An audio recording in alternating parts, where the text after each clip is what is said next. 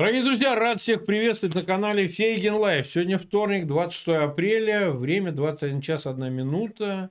И мы проводим очередной эфир на нашем канале, как мы его анонсировали. В нем принимает участие Андрей Андреевич Пионтковский. Андрей Андреевич, рад видеть. Добрый вечер. И Геннадий Владимирович Гудков, наш лучший друг. Геннадий Владимирович, привет. Да, а... я всех приветствую. Здравствуйте. Желаю здоровья всем. Слава богу, слава богу. Значит, нас почти 40 тысяч уже присоединилось наших друзей зрителей. Они будут смотреть этот эфир уже. У меня просьба к ним, пожалуйста, распространяйте ссылки. Вы знаете, как Фейген э, славится призывами к распространению ссылок на его эфиры. А эфир мы назвали пиздец. Вот э, вы извините, другого слова не найдешь, потому что значит, мы значит, акцентируем мы, на мы... А? Значит, мы должны все-таки дать какую-то надежду, несмотря на ну, название. Ну, конечно, нет, конечно, конечно. Конечно, потому что, ну, все через букву Z, э, потому что, знаете, как э, многие повторяют, был фильм из криминального чтива про Зеда такого там, и герой Брюса Виллиса его грохнул и поехал на его мотоцикле. Так, мы сейчас поедем на этом Z-мотоцикле, прямо по костям Путина и всех его друзей. Я думаю, что действительно это стоит того. Э, собственно, что стало предпосылкой для подобного рода обсуждения? Это, в принципе, приезд э, Остина и министра обороны Соединенных Штатов э, Ллойда Остина и госсекретаря Блинкина, который уже, конечно, бывал, приезд в Киев. И в Киеве они Соответственно, встречаясь э, с руководством Украины, с президентом, с министром обороны, э, Залужным начальником генштаба и много кем еще. И там прозвучали ряд заявлений, которые, по-видимому, э, символизируют некий этап, который прошла, прошел Запад в отношении к тому, что происходит, на, происходит в Украине да, в связи с войной. И в отношении России тоже. И в отношении Путина тоже. И это нерадужная перспектива для Кремля, по-моему, потому что, во-первых, об этом мы как раз и будем разговаривать. Видимо, констатируется, что у Украины действительно есть реальный шанс победить. Это раз. Второе, то, что Россия, проиграв, потеряет возможности продолжать ту же политику, которую она вела, ну, так скажем, с Мюнхенской речи Путина 2008 года, тем более событий в Грузии, в 2014 года и в конечном итоге 22 в Украине. Э, и надо сказать, что у этого есть измерение, ну, если хотите, военное и военно-политическое, при котором а, Украина становится, претендует, во всяком случае, на некую роль согегемона на региональном пространстве бывшего СССР. Это новая такая позиция, которая может вообще, имеет шанс реализоваться, тем самым заменив Москву в качестве этого самого субгегемона сейчас. Э, мы с новые, мы с неожиданные, но бог его знает. А Андрей Андреевич, как вы думаете, все, что вот мною было сказано, имеет подсовое основание или есть что добавить еще более существенное? Ну, мы все люди достаточно серьезные, мы никогда бы не согласились взять такой заголовок «пиздец», да еще с этим «z» латинским. Ради Z это все сделано, Андрей Многозначным. Э, если бы для этого не было серьезных оснований, очень серьезных оснований. Я бы, да, вы правильно начали с э, встречи э, Зеленского с Блинкиным Остином, это было воскресенье, но я бы вот все эти три дня, э, воскресенье, понедельник, э, сегодня у нас э, вторник, это три дня, которые потрясли мир. Вы знаете, я вот не побоюсь так сформулировать. Кардинальнейшим образом изменилась политика Запада в отношении войны в Украине. Ну и, скажем, прямо мировой войны, я ее называю четвертой, потому что третья была мировая война холодная, которую Советский Союз проиграл. И Путин, собственно, он никогда не скрывал, что он ведет. Он орал все последние восемь лет особенно, что он ведет войну не с какой-то Украиной, а с Западом. Ну вот дорался. Услышали, услышали вопли болезного. Теперь вот Запад объявил цели войны. Ну, я лучше дам слово людям более авторитетным, чем я, Блинкин, Остин, Милли, они беспрерывно высказываются все последние три дня, и каждое из этих высказываний – это сенсация. Ну вот я, э, заявление Блинкина э, еще там, в Киеве. Россия проиграла битву за Киев. Россия проигрывает битву за Украину. Украина победит. Россия выйдет из этой войны ослабленной настолько, что не сможет повторить подобную агрессию. Но это как бы еще даже как бы констатация эксперта. А вот на следующий день на беспрецедентном собрании 40 военных министров 40 держав по оказанию координации военной помощи Украины э, э, Остину уже задали вопрос, причем вопрос звучал, так сказать, не очень даже политкорректно, а каковы цели Соединенных Штатов в войне? И он ответил, целью является сохранение независимого демократического украинского государства, сохраняющего свою территориальную целостность а кроме того, ослабление России до такой степени, чтобы она никогда не могла повторить таких вещей, которых она натворила в Украине. Это уже речь идет даже не о результатах войны, а уже с замахом на послевоенное строительство. То есть mm-hmm. целью должна быть из этой войны мир должен выйти с России, которая не может больше осуществлять агрессию в отношении, в отношении соседних стран. Вот вчера вечер, я до вечера ждал, а не последует ли какое-нибудь э, разъяснение Селивана или Паски? Вы знаете, после того, как всегда, когда Байден называл Путина там или убийцей, или военным преступником, или характеризовал его действия как геноцид, через несколько часов выскакивал из-за плеча какой-нибудь бюрократ, и, типа вот перечисленных игр, что неправильно старика поняли, да вообще не обращайте внимания. Нет, никто не опровергал ни Блинкина, ни, ни Остина. Видимо, уже их не опровергнешь, не опровергаешь особенно.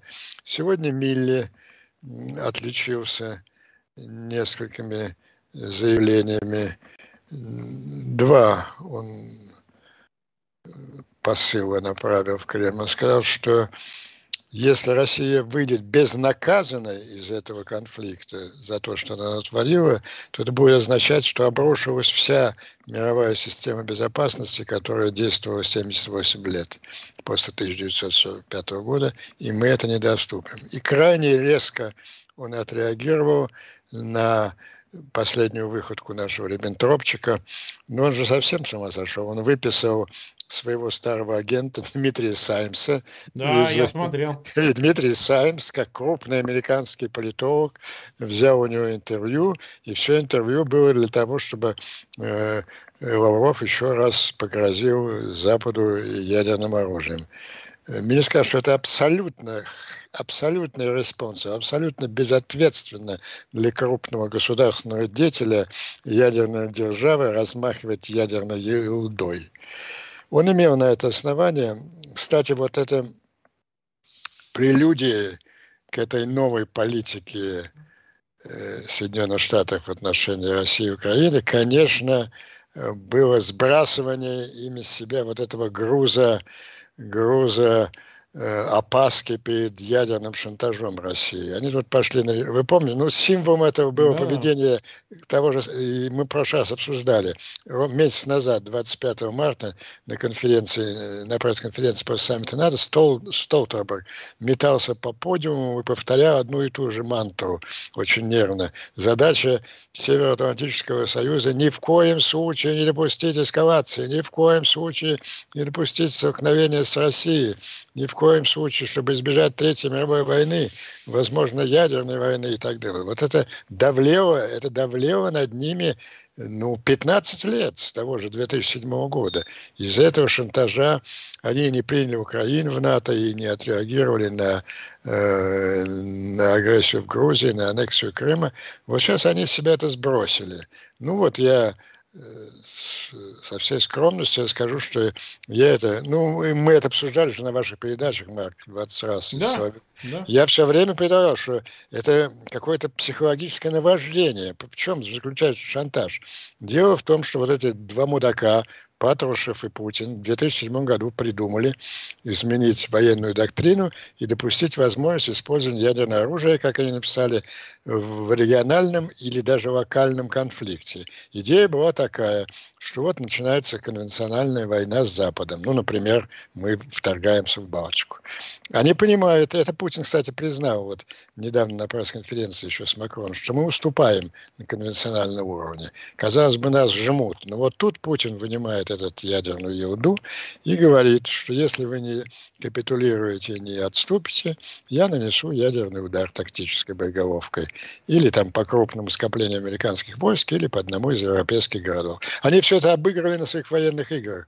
Знаменитые игры 2012 года, это всем известно, закончились победой России после, после э, победоносного ядерного удара по Варшаве. Вот. И они были абсолютно уверены, что Запад отступит, и им не, от, и, и, им не ответит. Ну, вот такой уклончивой политикой Запада, отступлением все время, эта вера все время подкреплялась. Ну вот, наконец, э, во-первых, американцы, Пентагон за всем этим следил, он разработал стратегию ответа на такие угрозы, разработал специальный вид ядерных вооружений, такти, боеголовки малой мощностью, там, до 5 килотонн, и пошел даже на серьезное разоружение. На двух своих подводках вот эти громадные ракеты, которые осуществляли вот эту доктрину э, взаимного гарантированного уничтожения, были заменены на маленькие вот такие, чтобы отвечать на путинские удары. Ну вот насколько мне известно в Вашингтоне, Милли наконец позвонил не то Герасимову или к тому, я не знаю, с Герасимом говорил, или тому, кто заменяет Герасимова, мы не видели этого Герасима очень давно, и объяснил ему очень простую вещь, ту самую, что давно надо было объяснить, что вот ваш начальник почему-то думает, что он может у нас выиграть э, ядерную войну угрозой тактического ядерного оружия. Так вот, ответьте ему, что мы не будем капитулировать, мы будем отвечать с размерными ядерными ударами. Ну а кроме того, одновременно в прессу было вброшено информация из надежных источников, как говорилось, что кроме вот этих боеголовок на Агае, они разработали специально еще такие маленькие боеголовочки с большой проникающей способностью в любые бункеры. Ну, намекая явно на то, что... О чем сказала открыто э, та же э, Нуант два дня назад на очередную, на очередную вот эту ядерный шантаж, но он же беспрерывно, они по привычке продолжали. Вот помните, нота да. Антонова, заявление МИДа, unpredictable consequences, непредсказуемые последствия будут, если вы будете, э, э, если вы будете продолжать поставки оружия. Она им ответила, перестаньте вообще с этой хренью, лезьте, если осмеете только подумать о ядерном ударе, получите по полной мере, в том числе и этого вашего босса коснется. Ну, ему как бы зеленочку на лбу поставили на случай ядерного конфликта. Ну и вот это чувствуется такая раскрепощенность сейчас западных лидеров. Они были как-то вот скованы этим дурацким шантажом, который сами на себя навязали. И сейчас, видите, никто не боится этого. Э, Европ... Восточноевропейские страны тоже не боятся. Они посылают и танки советские, и С-300. А ведь еще месяц назад поляки даже испугались МИГи посылать. И вот я вам дам такое неблагодарное дело предсказание давать. Вот я скажу, что он не посмеет ударить по конвоям по территории НАТО. Хотя раньше был. На, а, на территории Украины или прямо На территории Украины он бьет, по, по, по территориям стран НАТО не посмеет. Потому что они ему немедленно ответят. Ответят конвенциональными ударами, но у них достать, после этого у них достаточно возможности вообще, они только об этом мечтают. Если он туда махнет, э, они, э, у них это будет достаточное основание по пятой статье там разрушить э, всю его систему, например, противовоздушной обороны и так далее. А на ядерном, раньше как, он предполагал, и Западе так были склонны думать, что э, он, он ударит в полную что они не посмеют ответить, испугавшись ядерного от удара. Не, не, не испугались они ядерного удара, мы объяснили, что будет. Так вот, на НАТО он не полезет. Вот увидим за ближайший месяц-два еще будет эта агония продолжаться – удары по территории. Вот освободившись от этого бремени ядерного шантажа, они совершенно раскрепостились и заняли вот абсолютно э, твердо. По-моему, она, эти изменения настолько ошеломительные, что вот я даже не вижу э, каких-то попыток ответа в пропагандистской э, сфере на них. Потому что отвечать-то отвечать-то нечем. Не, ну они ноты, ноты Антонова ответили, вот все. А нота, Антона, не, нота еще была на поставке вооружения. А вот на, не, он, на... дал интервью, он дал интервью э, ТАССу, по-моему, расшифровывая это, так сказать, и это уже было после визита в Киев Блинкина и Остина, это точно. Ну вот это новый тезис об ослаблении России. Да, кстати, последнее, что я хочу сейчас подчеркнуть. Видимо, у них очень серьезные данные об ущербе российских сил. Вот сегодня Остин, он же все-таки ответственный человек, очень министр обороны. И, ну, и по, ну и по мужику этому здоровому афроамериканцу видно, что он слов на ветер не бросает. Его просили прокомментировать, а что вы ну, имеете? Не, не чита Штойгу, хотя бы воевал в Афганистане. Ну, да он везде, везде воевал. Э, а что вы имеете в виду?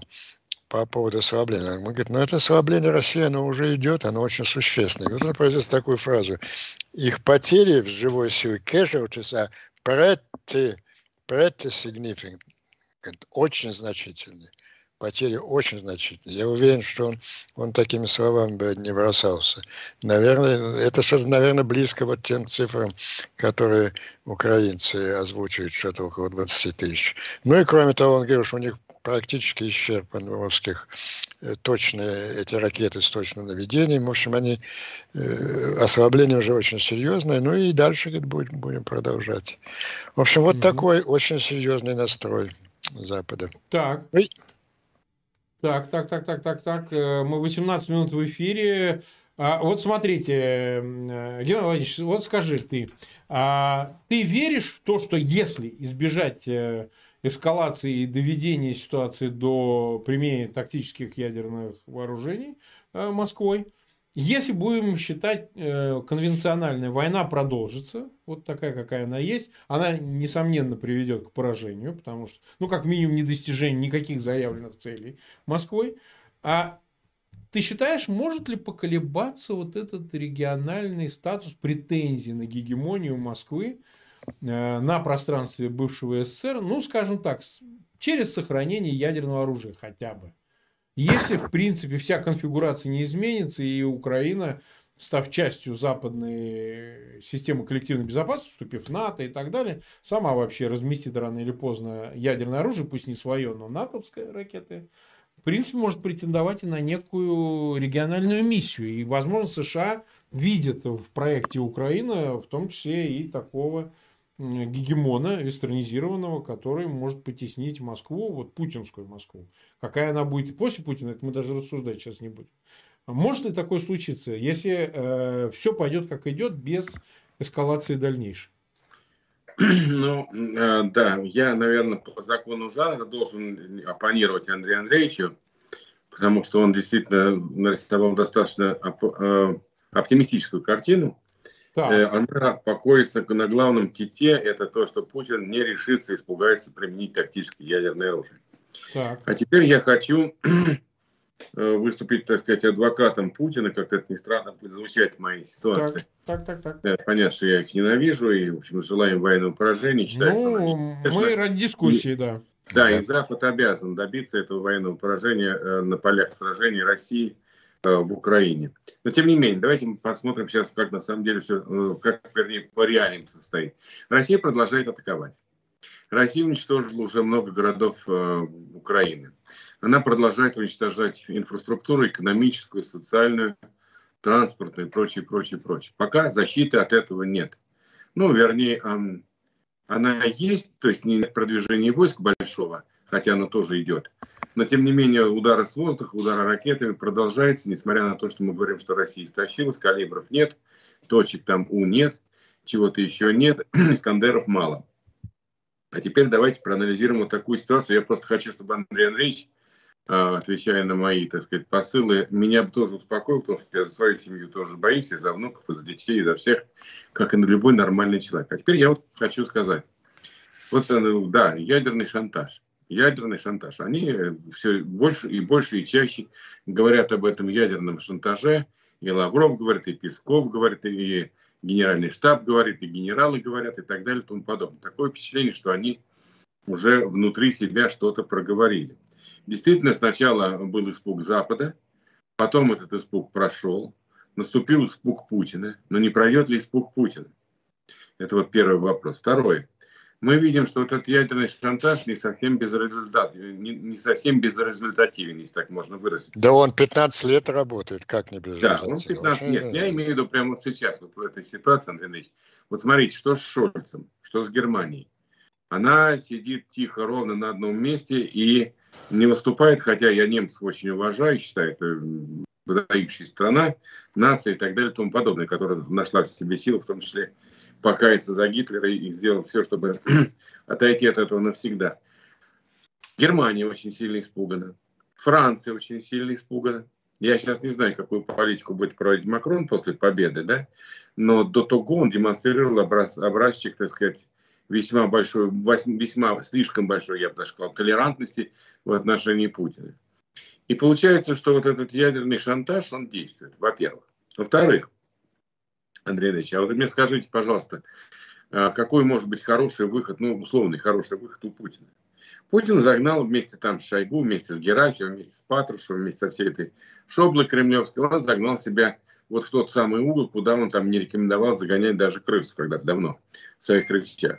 Они сейчас спят и видят, мечтают об этом вот этом сухопутном коридоре, который соединит Россию э, чуть ли там не с Приднестровьем э, и отрежет полностью Украину от моря. Козе понятно, извините за непарламентское выражение, что никто, как говорят, съест он съест, так тоже ему даст, да? Никто не будет мириться с этим сухопутным коридором, будут мочить, будут контратаковать, будут вышвыривать, будут опрокидывать в море и так далее и тому подобное. То есть, по сути дела, у Путина в перспективе только военное поражение. И там, как мы с вами разговаривали, я с вами согласен, либо генералы замочат Путина, либо Путин замочит генералов на какое-то время, а потом его все равно кто-нибудь замочит. То есть финал-то понятен. А теперь тогда вопрос. Если Путин понимает, что его все равно замочат, даже если он замочит генералов, извините, я перехожу на, путинское, на путинскую лексику, но у нас нам, название передачи позволяет нам народное выражение применять некоторые. Да? Путин понимает, что его поражение – это его смерть. А если, как говорится, все равно помирать. Так может быть еще красиво помереть, уйти за собой, захватить еще несколько сотен миллионов жертв. Ведь представьте, что может сейчас произойти. Мы говорим о ядерном шантаже. А если эти сумасшедшие в Кремле действительно решаются на применение тактического, она уже применили. На территории э, Украины применили еще где-то. Получили в ответ. Получили, не знаю, там Архангельск, э, Вологду, что-то еще, не знаю, что получили. Дальше больше, дальше больше. Дальше пошли потом ядерные боезаряды уже стратегической, э, э, стратегического назначения, которые там уничтожают города и целые, так сказать, там э, территории превращают в руины. Путин спрятался в каком-то там одном из э, бункеров. Никто не знает, где он. И надеется выжить в этой ядерной катаклизме. А Запад понимает, что ценой э, вот, эту, вот этой победы разгрома России. Безусловно, будет победа, разгром России. Но цена будет сотни миллионов погибших, а то, может быть, там ближе к миллиарду. А пойдет ли Запад на такие жертвы, чтобы спасти Украину, чтобы разгромить Россию, пойдет ли? И вот этот вопрос меня интересует на самом деле не только как политика, но и как человека. Потому что любой человек не хочет попадать вне зависимости от его там социального положения, материального имущества, там богатства и возраста. Никто не хочет попадать досрочно в рай. Жизнь это штука очень интересная, и хотелось бы ее жить как можно дольше.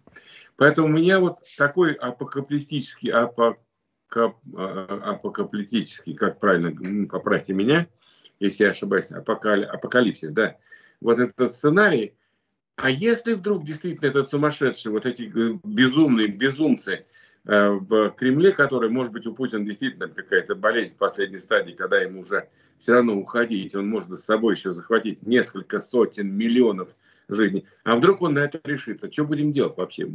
Есть ли против этого противоядие? Вот что самое хотелось бы главное узнать. Может быть, у вас, Андрей Андреевич. Ну, вы знаете, вот э, я начну с того, что такой, такой шанс, какой-то один-полтора процента, он всегда существует.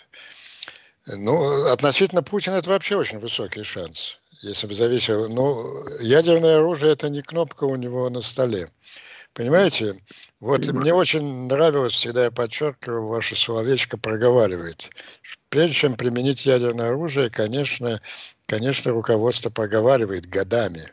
Так вот, они 15 лет проговаривали с большим удовольствием, со вкусом, со смаком один и тот же сценарий. Мы угрожаем ядерным оружием или даже мы делаем первый удар, а они не отвечают.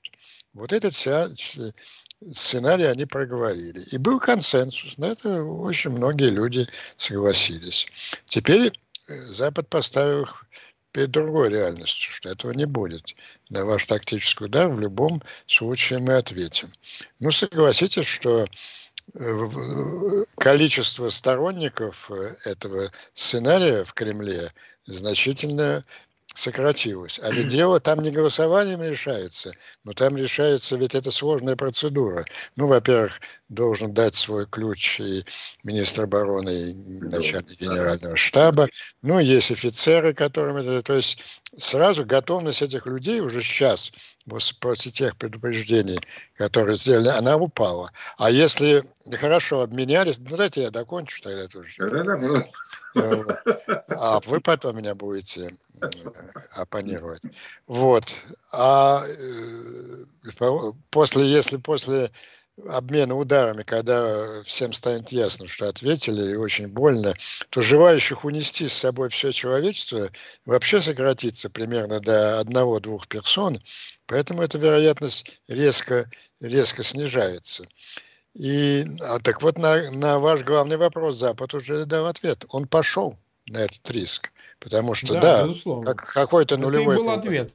Вот это и это был. Он ответ. уже дал. Вот эти три, вот эти три дня я вот вы мне подтолкнули к правильному выводу. Это вот тот риск, на который Запад решил пойти. Почему? Ну, потому что если они же просто э, рассуждать же, вот подходит к тебе уголовник. Э, сначала он требует у тебя кошелек, потом у тебя значит, штаны снимает, потом он твою жену потребует. Ну так вот, сначала, если им придется наступать, значит, ему надо отдать Украину, потом ему надо отдать Прибалтику, потом ему надо отдать Америку. Вот они все, им надоело уже вот в уме все отдавать.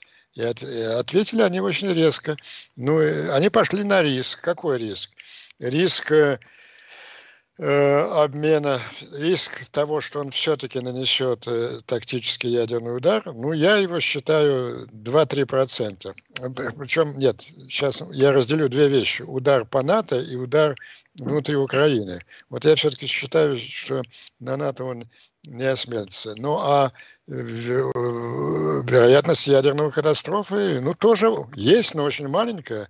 Но нельзя же уступать бандиту по, во всем отдавая свою страну, честь, все.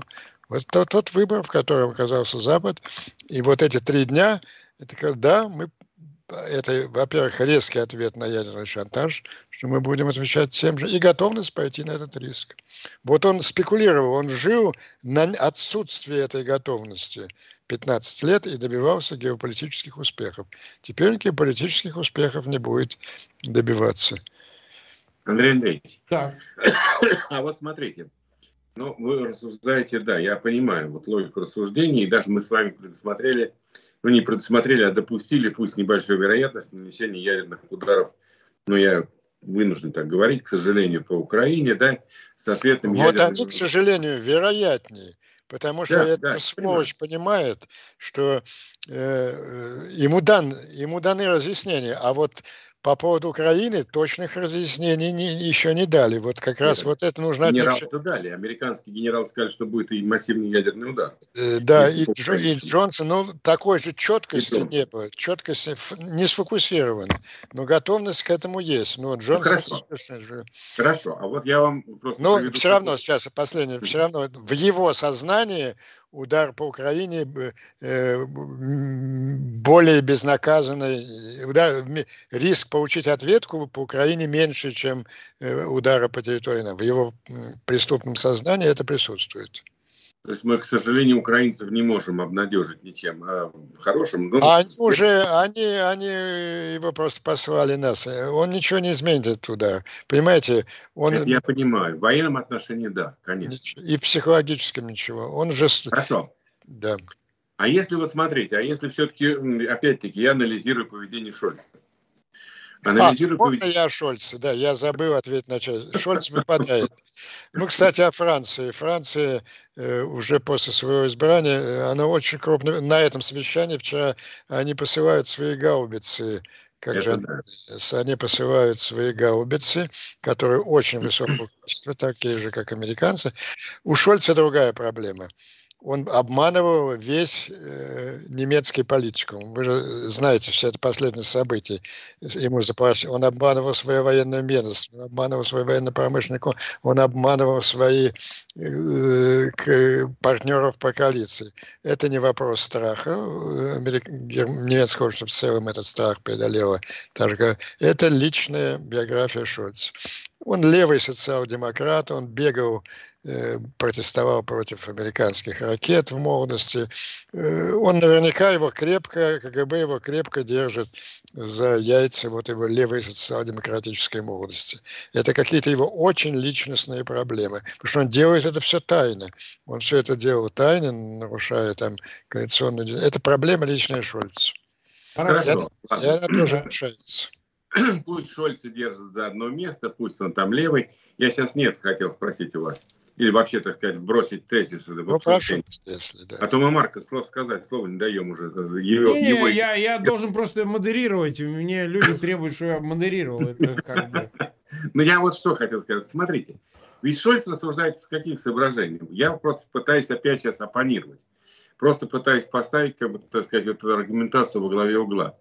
Вот если не трогать Россию с точки зрения там, ядерного катаклизма, чтобы там сотни миллионов погибли, то Путин помрет сам через какое-то время. Мы пережили Сталина, мы пережили Ленина, мы пережили там Брежнева, пережили там Андропова, переживем и э, э, Путина, да? Запад примерно рассуждает, они играют в долг. Нет, он уже так не рассуждает. Ну, У хорошо. нас сейчас на глазах помирает Украина, и вот Запад это чувствует очень остро. Поэтому ждать, пока помрет Путин, убив всю Украину, он не будет. А будет ли Запад, э, вот опять-таки я задаю циничный вопрос, я его не хочу задавать, но обязан по закону жанра. А будет ли Запад защищать Украину ради потери, там, допустим, 300 миллионов жизней своих граждан. Ну, я же уже ответил на этот вопрос. Эта потеря существует в вероятной виртуальности 1%. Да, Запад уже пошел. Он пошел на этот риск. но 300 Все, что... миллионов потеряно будет. Вот он и делает, он идет на этот риск сейчас. То есть вы считаете, что они вот прямо сейчас идут в зарубу, и даже понимая, что там полтора-два процента, три процента есть риска угробить 300 миллионов своего населения, разрушить там количество огромных городов, а у Путина 6 тысяч боеголовок, 2300 стратегических и остальное там 3000. Ну, э, их ядерные специалисты прекрасно понимают э, все процедуры нанесения таких ударов. И э, для того, чтобы ядерная такая катастрофа случилась, нужно сильное помешательство не одного человека, я думаю, несколько десятков человек. А они, они разве не чокнутые в Кремле, Андрей Андреевич? Вот посмотрите, они же совершенно безумные. Вот а, смотрите, что они говорят. Они же объявили десятилетие науки. Это же вот просто как бы глумление уже на, ну, на, на я говорю о техническом персонале, люди, которые живут в другой реальности. Если вы позволите, коллеги, я маленькую информацию и выскажу тоже, чтобы нам как нашу беседу направить как в соответствии с темой. Нас смотрит уже 161 тысяча человек, 162 тысячи, и э, у нас 35 минут мы в эфире. Я напоминаю зрителям, что через 25 минут, как обычно, как каждый день у нас эфиры продолжатся. Второй эфир будет с Алексеем Арестовичем. Там новости и Приднестровье, и ситуация на фронтах, и много чего еще. И, кстати, те вопросы, о которых мы сейчас, которые мы сейчас обсуждаем с Геннадием Владимировичем и Андреем Андреевичем, тоже их затронем так или иначе. Так что не пропустите. Второй эфир тоже будет очень интересным.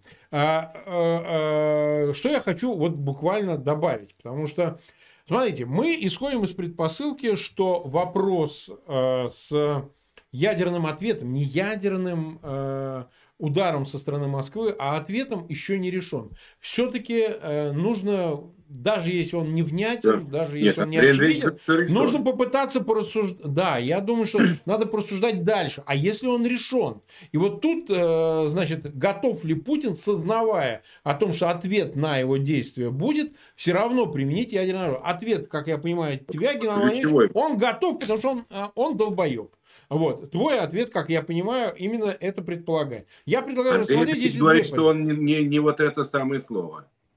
Но неважно. Вот, то есть он э, сумасшедший, не сумасшедший, значит, он все равно, несмотря даже на а, неизбежный, фатальный ответ Запада, он все равно это сделает. Вот первое. То, что он может второе, желать это сделать, но основной мой тезис в том, что количество что людей, готовых это сделать, резко уменьшается. Да, через... нет абсолютного единства для решения такого вопроса. Потому что они, каждый, имеет некую рефлексию по этому поводу, потому что ну, невозможно 10 Путинах в принятии решения найти. Все равно будет Шойгу, все равно будет э, Герасимов, все равно будут еще какие-то. И у каждого, ну, как-то как я не очень хочу. А, вот если, а если вот они такие же, как мы видим вот этих Дятлов, я хотел сказать другое да. слово. Ну, вот как мы видим отвратительные качества генералов, офицеров в Украине, которые воюют.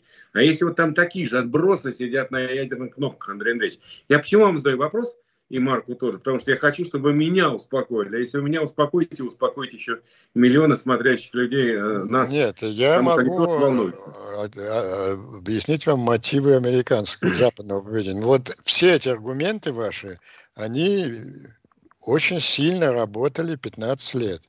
Но когда невозможно отступать бесконечно, понимаете? Особенно сейчас, когда совершается... Я за, я за. Я, я не проговорю за, я, я, я сейчас не агитирую, я разъясняю мотивы. Это очень... Поэтому я и начал, что произошло историческое событие. Вот преодолеть этот страх, пойти на риск какой малой вероятности для предотвращения геноцида в центре Европы, это ответственное политическое решение. Его принял Запад. Угу. Ну вот смотрите, э, допустим, давайте смоделируем а ситуацию, почему при которой... они не могут... Да. Извини, да. А у Андрея Андреевича вопрос, все-таки он глубже, там, ближе сидит к Вашингтону, он лучше это знает, лучше чувствует. А чего тогда они никак не могут эм, решить процедуру передачи Украине боевых машин, ну, я имею в виду МИГов. Ну, ну все, решили они практически, решили на вчерашней, вчерашней и сегодняшней конференции в этом То есть они начнут сейчас передавать? Начнут они передавать. все начнут передавать. Это, сегодня Палата представителей э, примет закон о ленд который уже принят. Э. Понимаете, тут такая ситуация. Америка сейчас оказывает, будет такая вот те решения, которые приняты во вторник, понедельник, э, в воскресенье, понедельник, вторник, э, создает ситуация, в которой Соединенные Штаты сейчас э, оказывают помощь Украине более масштабную, чем помощь Советскому Союзу во время э, Второй мировой войны. Они, они, а, это, а это вот я вспомню, между прочим, э, знаменитое выступление товарища Сталина. Вот дважды товарищ Сталин, э, может быть, под влиянием паров алкоголя, во время тоста произносил вещи, которые в другой ситуации, может быть, он не сказал. Ну, самое знаменитое, это, вы все, конечно, знаете, это на банкете после парада Победы 24 да, июня. русский народ. Любой другой так. народ нахуй бы выгнал такое правительство, да. Поэтому пью за... Но у него был другой знаменитый тост. В Тегеране на ужине, значит, с Черчиллем и и, и Рузвельтом, он сказал, дорогой господин Черчилль, давайте выпьем. Я предлагаю тост за нашего великого друга, президента Соединенных Штатов Франкла Рузвельта. Америка – это страна машин. Без этой страны, без, без Рузвельта мы бы с вами ни хера бы не сделали и проиграли бы войну Гитлеру. Так вот, эта страна машин, она сейчас определилась на стороне добра. Вот э, смотри, Геннадий Владимирович, давай ты лучше ответь э, вот на какой вопрос, который, мне кажется, он бы тебе очень подходил. А вот все равно, так или иначе, у нас заголовок темы-то вынесено. -то. Мы хотим пытаться с, смоделировать, каким путем это наступит, вот это самое, значит, э, сочетание букв.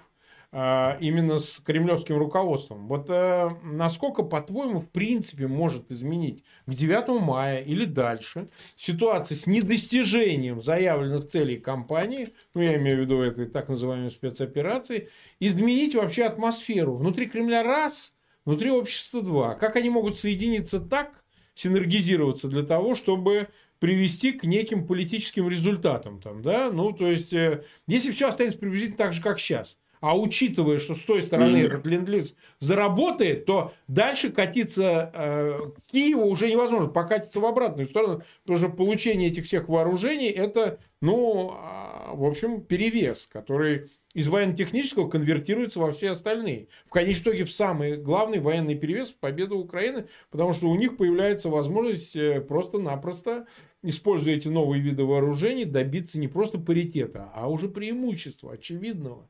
У Москвы этих возможностей нет. Будет больше гибнуть, больше выводиться из строя техники. А чем воевать тогда? Понимаешь? Ну, ну вот я хочу сказать, и тут... Кроме ядерного оружия. Да, ну, кроме ядерного оружия. Мы это уже обсудили. Оружия, да, это совершенно обсудили. верно. Чем хуже положение России, тем э, вероятнее применение ядерного оружия, к сожалению. Вот. И что я хочу сказать, что Запад при любом раскладе, а я думаю, что Запад обязан помочь Украине добиться военной победы, над Россией и вышвырнуть эти войска как минимум на границе там 23 февраля, как минимум. Но оставлять... Нет, 23 февраля никто в Украине сейчас не согласится уже. Ну, я говорю, как минимум. Это, э, был, как... это был шанс для Путина, когда, когда русские войска стояли под Киевом, это был шанс выйти из этого положения. Вот, а сейчас не ну, согласятся. Вы же понимаете, что он бы себе, так сказать, харакири сделал, но не, это не его правило. Мы просто имеем дело с безумцем, причем с упрямым безумцем. Ну вот поэтому мы так и назвали нашу передачу сегодня. Конечно. И фон отражает это безумство. Так вот я что хотел сказать. Взяли. Да. Э, после военной победы, я надеюсь, что на ближайшие там полтора-два месяца будет совершенно очевидно, нельзя оставлять Путина у власти, нельзя оставлять ну, режим. Да, да, да, да. Потому ну, это я... уже, Геннадий, это уже без нас решат в бункере. Нет, ну без не, нас. Не, мы должны понимаю, мы смоделировать, каким что... путем будет конвертироваться военная победа э, Украины и поражение Москвы в вот политическое поражение вдруг, Путина. Если Путин там зачистит генералов, зачистит там руководство ФСБ, всех там попересажает, поотстраняет, наберет новых, понятно, что это даст нам отсрочку, но тем не менее.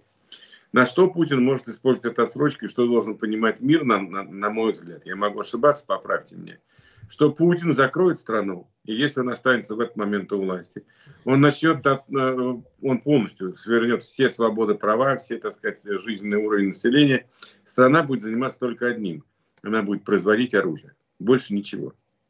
И он будет готовиться к реваншу. Он будет готовиться к реваншу. И этот реванш может быть очень опасным, страшным для мира. Вот тут уже, как бы, так сказать, вопросы применения ядерного оружия, они будут стоять в полный рост. И э, оставлять раненого зверя в совершенно безумном состоянии, в состоянии агрессии, острого психопатического синдрома, там какой-то политической шизофрении, это будет чудовищной, гигантской ошибкой Запада, если это произойдет. Поэтому я думаю, что Запад просто должен додавить этот режим до его краха. Санкции, не санкции, введение каких-то иных мер, введение каких-то полного там запрета, эмбарго и так далее. Если они не добьются краха путинского режима в обозримом ближайшем будущем, Россия будет представлять из себя страшную новую и гораздо более худшую опасность, нежели она представляет даже сейчас, когда она шантажирует мир ядерным оружием, мир ядерным апокалипсисом, угрожая уничтожить сотни, многие сотни миллионов человек. Хорошо, вот, вот смотри, Геннадий Владимирович, просто вот мы сейчас думаю, уйдем туда же. нужно додавливать. додавливать. Скажи, Запад предпринимает что-то такое, чего мы не знаем, что нам не скажет, что публично никто не узнает. Условно говоря, скупает элиту, грозит, шантажирует, э, грозит убийством, если вы не уберете своего Путина. Все что угодно. Вот, вот ну, все можно, очень, поскольку, чтобы не допустить термоядерной войны. Надеюсь. Я очень на это надеюсь. Сейчас там э, половина правительства за рубежом практически все олигархи, которые владеют капиталами так. за рубежом, они все уязвимы. Они все доступны для не, ну и они сами могут быть инструментом воздействия на оставшихся, а на генералитет, а считаю, на силовую а считаю, среду. А я считаю, что если они хотят жить, они обязаны быть инструментом реализации этих задач. Вот я считаю, что они обязаны быть инструментом реализации этих задач, если они вообще хотят выжить, хотят жить и хотят иметь хоть какое-то будущее. Может быть, это звучит жестоко, может быть, это звучит, так сказать, там некрасиво, но а другого какого выхода, другого выхода не вижу. Если не, ну на весах, на, на весах угрозы термоядерной войны с э, да? вот теми да? Последствия, о которых ты сказал. Можно ли, да. вот я формулирую вопрос, можно ли, чтобы не допустить этой термоядерной войны, значит, безумного этого поступка, шага Путина и там самого ближайшего окружения по применению тактического ядерного оружия, убить каких-то их доверенных лиц на Западе? Вот просто грохнуть. Или там, я не знаю, там посадить. Я думаю, что убивать а... не будут, а потребуют э, смены режима внутри страны. Ну, а если а по-другому тех... нельзя, без убийства не обойтись, если... Ну, мы не можем призывать в эфире к убийству. Мы не призываем, призывать... мы обсуждаем. Они пойдут на такое? Ты считаешь, а Запад готов? А, а куда им деваться? А вот я и просто другого ситуации не вижу. Ну вот, вот Потому ответ. Что раненые, ради, раненые ради спасения человечества можно убить какое-то количество людей. Вот, вот на весах. Вот, вот сейчас ну, на весах, допустим, Запад такое. не будет убивать. Запад будет ставить такие условия, при которых они будут решать сами проблемы Хорошо. внутри страны. Геннадий Андреевич, э, ой, Андрей Андреевич, а вы как считаете, на, на что ну, готов во-первых, во-первых, ну, во-первых, вы совершенно правильно поставили вопрос, и очень хорошо, что все эти перспективы Геннадий Владимирович перед нами обрисовал. Пусть это один процент, пусть это сотая процента, но это чудовищный риск. И вот та дерзость, если хотите, смелость, безоглядность, которой они пошли, которая во всех вот заявлениях и три дня – свидетельствует о многом. Вот у меня есть гипотеза, я не собирался ей делиться, потому что у меня нет никаких точных знаний. Но вот э, мы начнем с того, что я все эти передачи повторяю. У них великолепная разведка. И не human, а электронная. Они это продемонстрировали в процессе подготовки э, Кремля к военной операции в Украине. Они знали все с, с опережением. Помните, как Э, Банковый и сам Зеленский раздражался там, что вы панику наводите. Ну, что теперь, дело прошлое, именно они э, ну, в общем, все, да. все сказали. Да. В общем, они все знают, они слушают Кремль тем или иным способом. У меня такое ощущение, что они прослушали реакцию Кремля, ну, широкую реакцию, там, ну, кто там, 20-30 человек, которые решают военно-политическая верхушка после предупреждения Милли. И а эта реакция им понравилась. Иначе, понимаете, осмелели неожиданно все. Вот вынести за скобку этого Шольца, я глубоко уверен, что у него личные обстоятельства. Ну вот те же восточноевропейские страны, уж их же э, отношениях к путинскому режиму очевидно. Это речь идет об их безопасности. Их сдерживало, их сдерживало только вот эта угроза. А вдруг я, а сейчас они все передают, и чехи, да, Словакии. То, все. то есть они, то есть они кажется, оперативным путем узнали. Они что-то узнали? Что... Они прослушали, они узнали о реакции да. вот тех людей, от которых зависит Понятно. применение ядерного оружия, на предупреждение Мили. И эта реакция им понравилась. Вот я, То я, есть они поняли, что можно двигаться Я не могу дальше. вам это доказать, но у меня вот такое твердое ощущение. Понятно. По настроению. Понятно. Вот потому, как у них... Ну, я уже использую, у них расправились крылья. У них другая моторика. Вот посмотрите, как сейчас разговаривает... Как Мили сейчас разговаривает с Лавровым. Там, и, они посылали... Ну, там еще вопрос один стоит. Э, кто ну, да. Э, правильно почувствует момент, когда кого-то надо устранять? Генералы почувствуют раньше и будут пытаться поменять власть в стране, или будут пытаться все-таки добить генералов Ну, военное поражение – это громадное лекарство для авторитета. Огромное лекарство, согласен. Это же будет в течение… Это же не будет вот сегодня есть, а завтра… Это же в течение месяца все будет разворачиваться. Но там момент будет, Андрей Андреевич, когда, как говорится, сегодня еще рано, а послезавтра уже поздно. Вот когда им нужно будет кому-то первым нанести удар. Ну, либо а Путин это, наносит, это либо ему это, наносят. Это, это вся история вот военных заговоров, она показывает, что тут никто не знает. А тут, понимаешь, найдется э, граф Клаус фон Штауфенберг, а вот там э, отодвинут портфель у Путина кто-нибудь. Это все игра случая. Но общая линия такая. Общая. Они пошли, сознательно пошли на этот риск. Да. А, понимаете, какая ведь тут штука? Я э, прокидывал этот вопрос в сторону чего? Что, знаете, долгое время была дискуссия о превентивных ударах ядерных. Тактических ли, или уж стратегических и так далее. Что кто первый может и вправе нанести а кто расценивает э, как реальную угрозу, которую может предотвратить этим превентивным ударом. В России эта доктрина менялась, в советские годы они... Так, извините, извините, Марк, да. просто так вся вся доктрина стратегической стабильности держится на том, что первый удар не выгоден. Вот на чем она вся держится. А Если... теперь как? А теперь как? Ну, это, Получается, это... доктрина ядерного сдерживания не работает, раз Москва постоянно говорит о возможности применения ну, ядерного это оружия. Вот, это, это в вот доктрина. Они влезли вот с, с тактическим ударом, с ограниченной Запад, войной. Запад, Соединенные Штаты могут превентивно применить ядерное оружие по Нет, нет, Путину? не будут. У них нет в этом никакой необходимости. Они его превосходят на конвенциональном уровне. У них нет ни об этом необходимости. Геннадий Владимирович, это, еще, это еще с точки зрения и морали, и нравственности. Ну, мораль, и... ну какая мораль, не, если не, спасать ну, все равно, все равно, это работает, это работает. Кто первый применил, кто, так сказать, э, инициировал и так далее. Это все равно работает.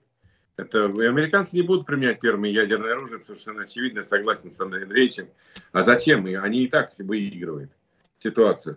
А вот Смотрите, то, что а, Путин применение может, ядерного оружия первым можно считать очень условно. Потому что если уронит бомбу, Путин а, кинет ракету с боеголовкой на Киев. Хорошо. Ответное Хорошо, применение возможно в отношении. Вот этот вопрос обсуждается в наши дни. И Мы через... это обсуждаем. И есть люди на Западе, которые склонны вот этот а ядерный можно... зонтик э, рас... распространить. Да. Ну, да, например, вот... идиот. Алло, Геннадий Владимирович прозвучал идиотский вопрос, и все, и Геннадий Владимирович пропал. Андрей Андреевич, ну ладно, у нас 53 э, минуты, нас смотрит почти 180 тысяч человек.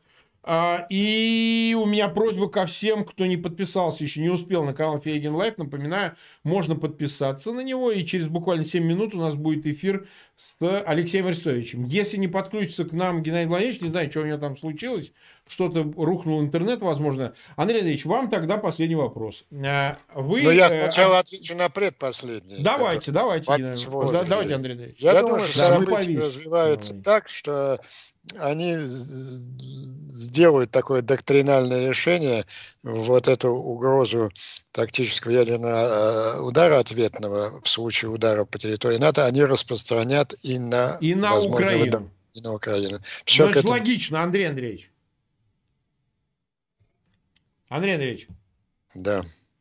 Да, это же логично. То есть, э, это единственный способ э, предотвратить этот Конечно, я это уже открыто, открыто сказано Джонсоном, еще рядом людей.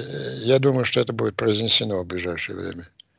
Мы видим, что э, Лавров постоянно провоцирует разговор именно об этом, говоря... Вот ну вот Мили просто сегодня просто вызов... его э, как собачонку отшвырнул с этим разговором. Угу.